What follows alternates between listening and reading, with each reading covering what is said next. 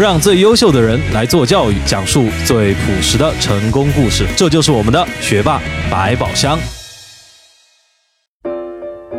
大家好，欢迎来到我们本周的学霸百宝箱，我是主持人队长。本周我们有幸请到学霸百宝箱节目录制现场的嘉宾是来自西南财经大学的何代全。那么每个人成长路上都有各自的艰辛，而何代全体验过的艰辛比普通的孩子要多一些，但他都一一破解，绝地求生。他是曾经的年级三百多名，却在高三逆袭，成功考上西南财大，毕业后就职于 KPMG 成都，后加入东方财富证券投行部。二零一五年成为公司最年轻的 VP，组建投行西南分部。二零一七年率团队加入方正证券投行部。那么他的高中究竟经历过什么？现在就让我们开始何代全的故事。来，代全和大家认识一下。大家好，我是何代全，很高兴今天来到学霸百宝箱和大家聊聊天。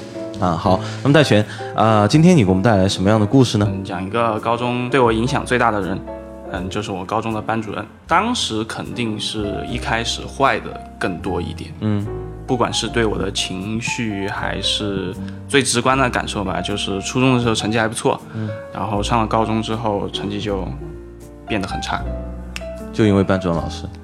对他对我情绪影响很大嘛，哦。然后我跟他打过架，打跟班主任老师打过架，，对对对对对，我我没有动手啊，他直接抡起椅子来打我嘛。他抡椅子打你，，对对对，在就在其中的化学办公室，这老师现在还在吗？还在还在啊还在对对对对对对 对，嗯也也给我们不少同学发生过一些肢体冲突啊。那位老师是一位女老师，所以我们还是女老师？对对对，男生都不太好还手啊。但是肯定是有我们的过错啊，但是我觉得确实对我影响很大。刚开始我特别讨厌他，我初中是四中的嘛，是十四年中的。啊是，啊，去了之后就第一个举动就是肯定是找年中毕业的同学，是，然后班上就有几个年中毕业的同学，我们关系比较好，嗯，然后就每个学校可能多少都有一点，就是你入校之后第一个动作叫做爱校教育，百年七中，对我我我非常喜欢七中啊，这个没有冒犯的意思，嗯，他做这个动作的时候，如果我有来自其他学校的学生有搞这种小团体啊，嗯，会触及到有几个别老师的敏感的神经。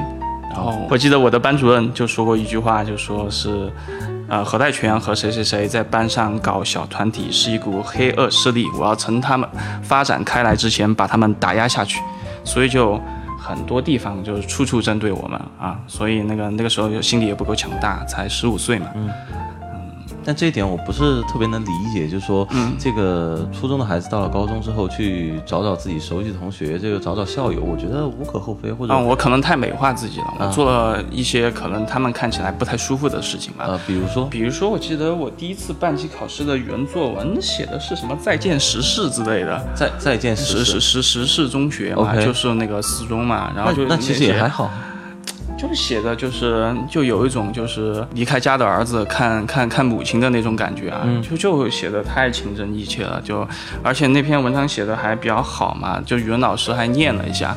然后大家一一些期中毕业、初中期中毕业的那个同学就不是特别舒服，很快这个事情就传到了班主任那儿嘛，然后就各种不舒服啊，就对，但是呃，我我我我再理解一下哈，就这个事情，从现在看来，其实觉得挺正常的。一个，我还是说从一个正常一点角度看，一个孩子怀念一下自己曾经的母校，其实没有什么问题啊。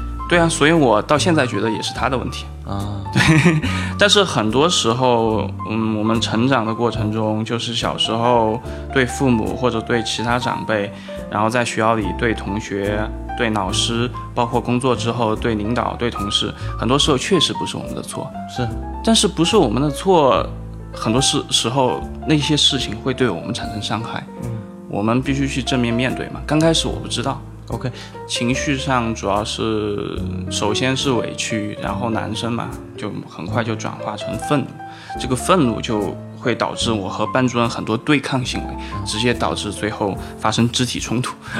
嗯，因为这些不愉快的经历，其实我记得比较少，但是那个当时我们产生肢体冲突，是因为我记得他在班上收收学杂费还是什么的，反正就收钱，收钱我就。呃挑刺嘛，我要说那个老师有发票嘛，然后他就觉得我当着全班同学不给他面子嘛，他说你跟我来办公室拿发票，OK，进去就抡椅子，然后而且那个旁边所有化学老师马上冲上来把他捂住，说快走快走。是这样的，这个故事的那个结尾，嗯，是一个 happy ending。哦，还 happy ending。对对对对对，我就是上高三第一天。就去找老师聊天嘛。我说那个上高三了，当时我想跟你聊聊天。他说好呀，那个在哪儿啊？就当时我在教室里面找到他嘛，在讲台上。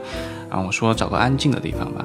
然后那个时候好像已经放学了，然后我们两个就单独去了他办公室，好像已经没有其他老师了。然后我就试图去揣测他的心理嘛，去做对他进行心理干预。那个时候。我还没满十八岁啊，所以我说这个事情他对我成长很大，因为我想，我想我过得舒服呀，我想我这个学生生涯过得舒服啊，这个老师让我很不舒服，我想让他变得让我舒服，嗯。啊，我我首先揣测他心里的时候我怎么想的，第一个是他第一次带高三，他压力也很大，是，第二个是他以前被其他学生家长赶下去过，跳过刺儿。对对对对对，就联名写信，然后跳到下面一级去过。第三个就是他教学能力很差，他化学的那个教学水平比较差，他连汞是金属都那个这个都不知道，都说错过。OK，当时啊，所以嗯，他其实对认同感的缺乏是非常重的。OK，对，所以我就去我说，首先给帮他减压嘛。说是以前学生不懂事，现在上了高三，想得到老师更多的帮助。嗯，不知道还有没有这个机会？以退为进，对，好策略。然后，嗯嗯，然后第二个就推心置腹嘛。然后我说这个，我自己上高三了，压力也很大，很想努力学习。但是我转过头来想，王老师也是第一次带高三，是。然后我们几十个学生的命运都在你的手里。对你的压力肯定比我们还大，所以我更应该更懂事。呃，晓之以理，动之以情。对对对对对对对。然后就这样聊过之后，因为现在人来看这个话其实很普通啊，这个套路啊，加斯特搜搜。但是你你设想一下，就是这么一个缺乏认同感的老师，他就是缺乏认同感，我找他要发票，他才会觉得面子被伤到了嘛，才会抡起椅子来揍我嘛，对吧？那我这样跟他聊的时候，当年那么一个刺头啊，被我感动了。然后后来就是他就是，那我肯定是很想帮助你的啊，只是以前你不给我这个机会啊。就是有了这个就是交流的基础之后，整个高三过得很舒服，嗯，才有后来的进步，学习成绩的进步。就比如说我确实不太喜欢听课，我他的教学水平依然很差，嗯，然后我自己又是我和我骄傲的倔强。说实话，很多老师的课我都不愿意听，我就愿意自己学习啊。但是我觉得我更了解自己缺什么。老师讲课肯定是对所有学生的嘛，对吧？然后我了解自己缺什么，我就自己，呃，选择性的去听，并且，嗯嗯，有适当性的去加强嘛。是啊，在这个过程中，就是就有了那个，我后来高三成绩进步三百名的这种这种故事。进步三百名，我不上晚自习嘛，我从来不上晚自习。OK，然后。那那次考试出来之后，班主任就在班上给同学讲，就说，啊，你们知道戴全为什么这次进步这么大吗？就因为他上高三第一天给我聊了个天，哎呀，我回去哭死了。然后第二天同学们就会给我开玩笑嘛，你有谁谁谁撑腰，你了不起了。哎，我觉得，哎，我觉得这个蛮有意思的一件事情啊，但是我有点好奇，嗯，就什么呢？呃，就其实你。首先，第一个就是你刚才有说过这个话题，其实是一个挺不同的话题。但是从事实上来讲，一个十七岁的孩子能跟班主任老师聊出这个话题，其实实属不易。那么第二点呢，其实就是既然你能十七岁能反应过来这个事情，其实你十六岁也可以反应过来这个事情啊。为什么当时出了这个事儿就被椅子抡了之后，没有马上去做这样一个弹性的动作？哦，那我被。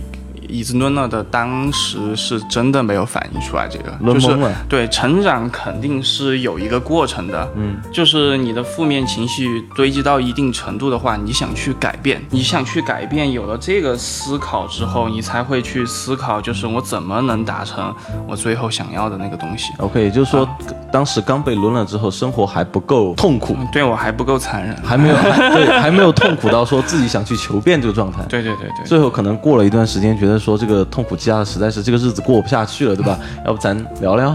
对对对，啊，原来是这样一种状况。那么我们现在能不能给我们一些同学建议，就是说他们如果遇到这类似的情况，你建议他们会怎么处理这样的事情？或者说，像你当时这种情况，能预防可不可以预防？如果不能预防，它发生了，有没有一些什么比较好的处理方式？因为你毕竟是一个过来的人。我觉得首先就是呃，我在这个事情上吃过很多亏嘛，嗯，呃，有很多痛苦，包括也浪费了很多时间。是，嗯、虽然到后来看它都是成长的过程，都是值得的，但是如果要避免这些弯路，我觉得只有一个办法，就是家长有正确的引导。家长有正确的引导。对对对，因为孩子你让他自然去成长，理解这个事情总要有一个过程，没没人引导我这个过程中。如果家长能正确的引导我，在那个过程，高中三年其实我自己也很叛逆，然后和家长沟通的也不是特别好。如果从小就，呃，家长给小孩建立了一个很良好的沟通机制，你能很好的去引导他的情绪的话。我觉得很多就是这些弯路可以避免掉。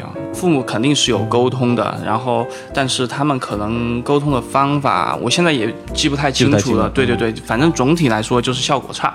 对然后我自己呢，又是也不光我自己吧，我觉得所有男生都会经历那个叛逆期嘛。啊，可能所有孩子都会有。对，当时那个非常叛逆，你如果没有当时那个叛逆期，也没不会有后来你和你骄傲的倔强了。对对，哎 就如果做个假设，如果当时进校的时候不是这么一个班主任老师，嗯天生就是一个你很喜欢的班主任老师，那最后的结果会不会不一样？虽然我们历史不能假设，我们做一个游戏嘛，我们假设一下，你觉得会是什么样的一个情况？我自己内心的感受是，就是我高中三年可能会更顺利一点但是我总会遇到我的困难。嗯，就会有其他方向的困难。对对对，然后你比如说我上了大学可能会遇到困难，或者我工作之后会遇到困难，我我反应我回过这个味儿的时间会更往后推。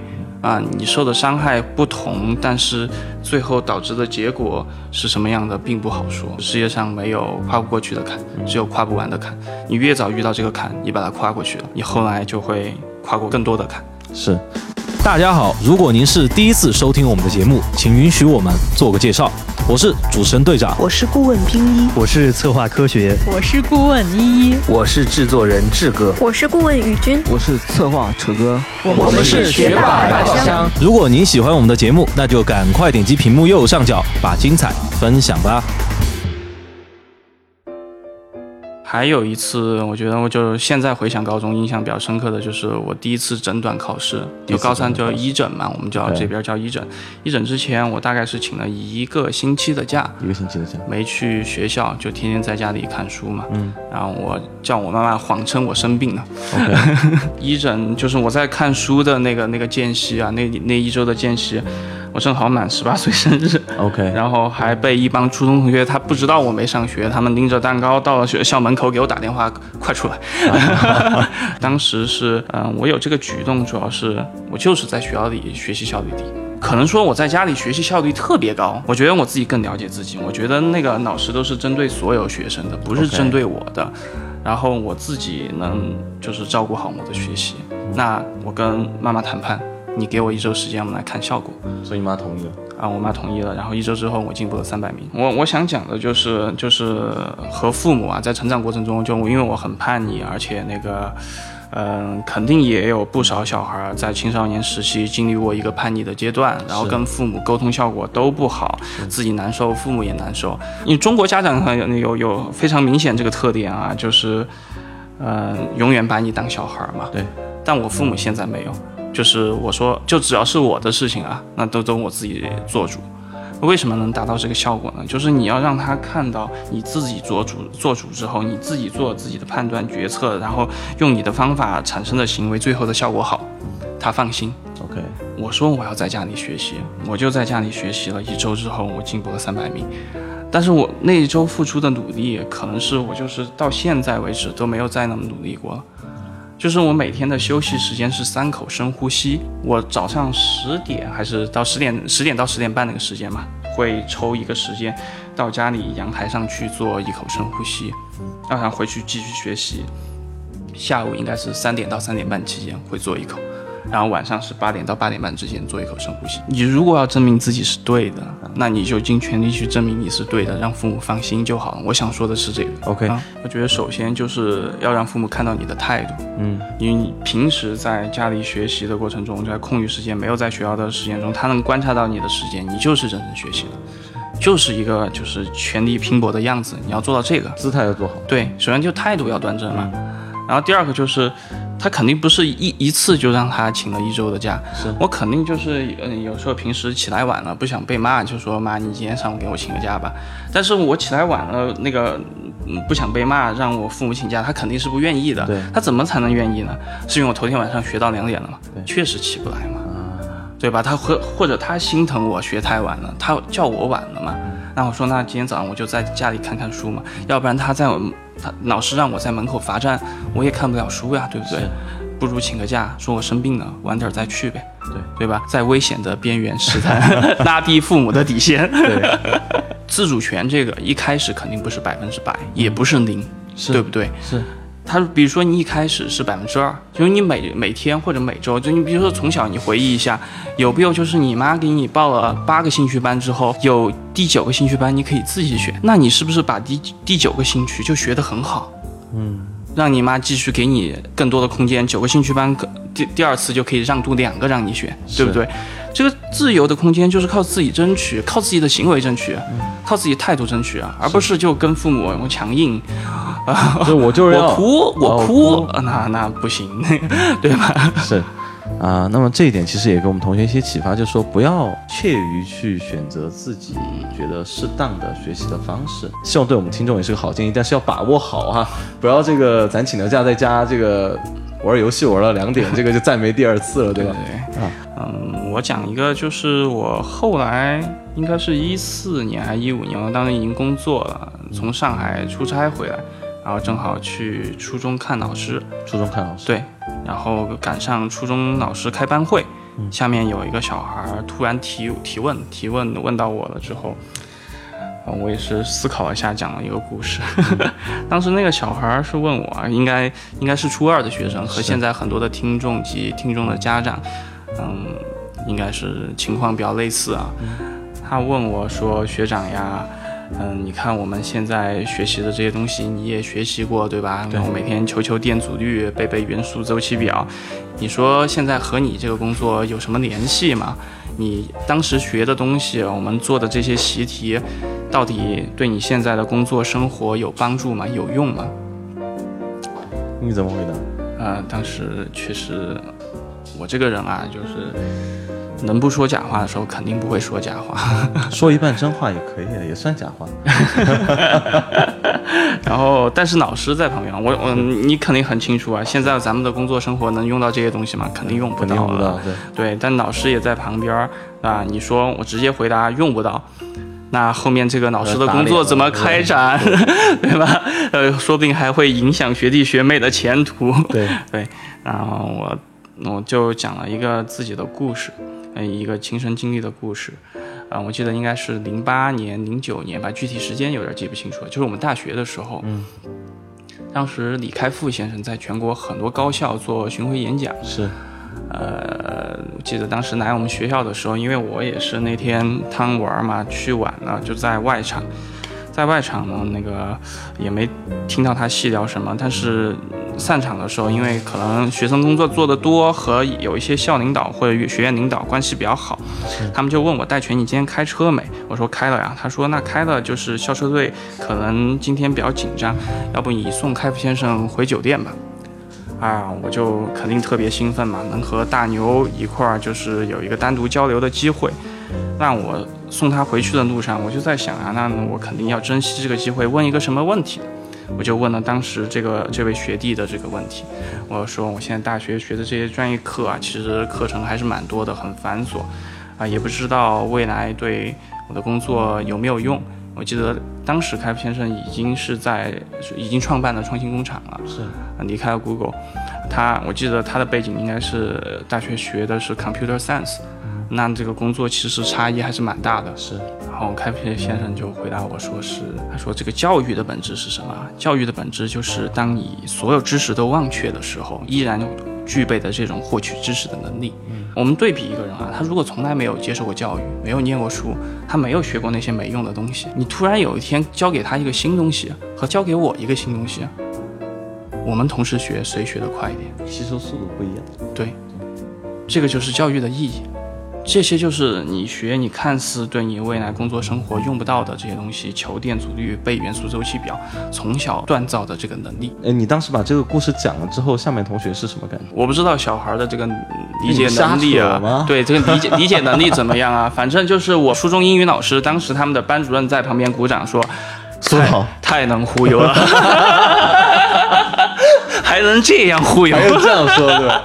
嗯，是。其实你告诉他们这个事情，可能会给他们一个什么？给他们一个意义，一个学习的意义，就是说啊，原来我学习不是为了学知识，我学习是为了学习。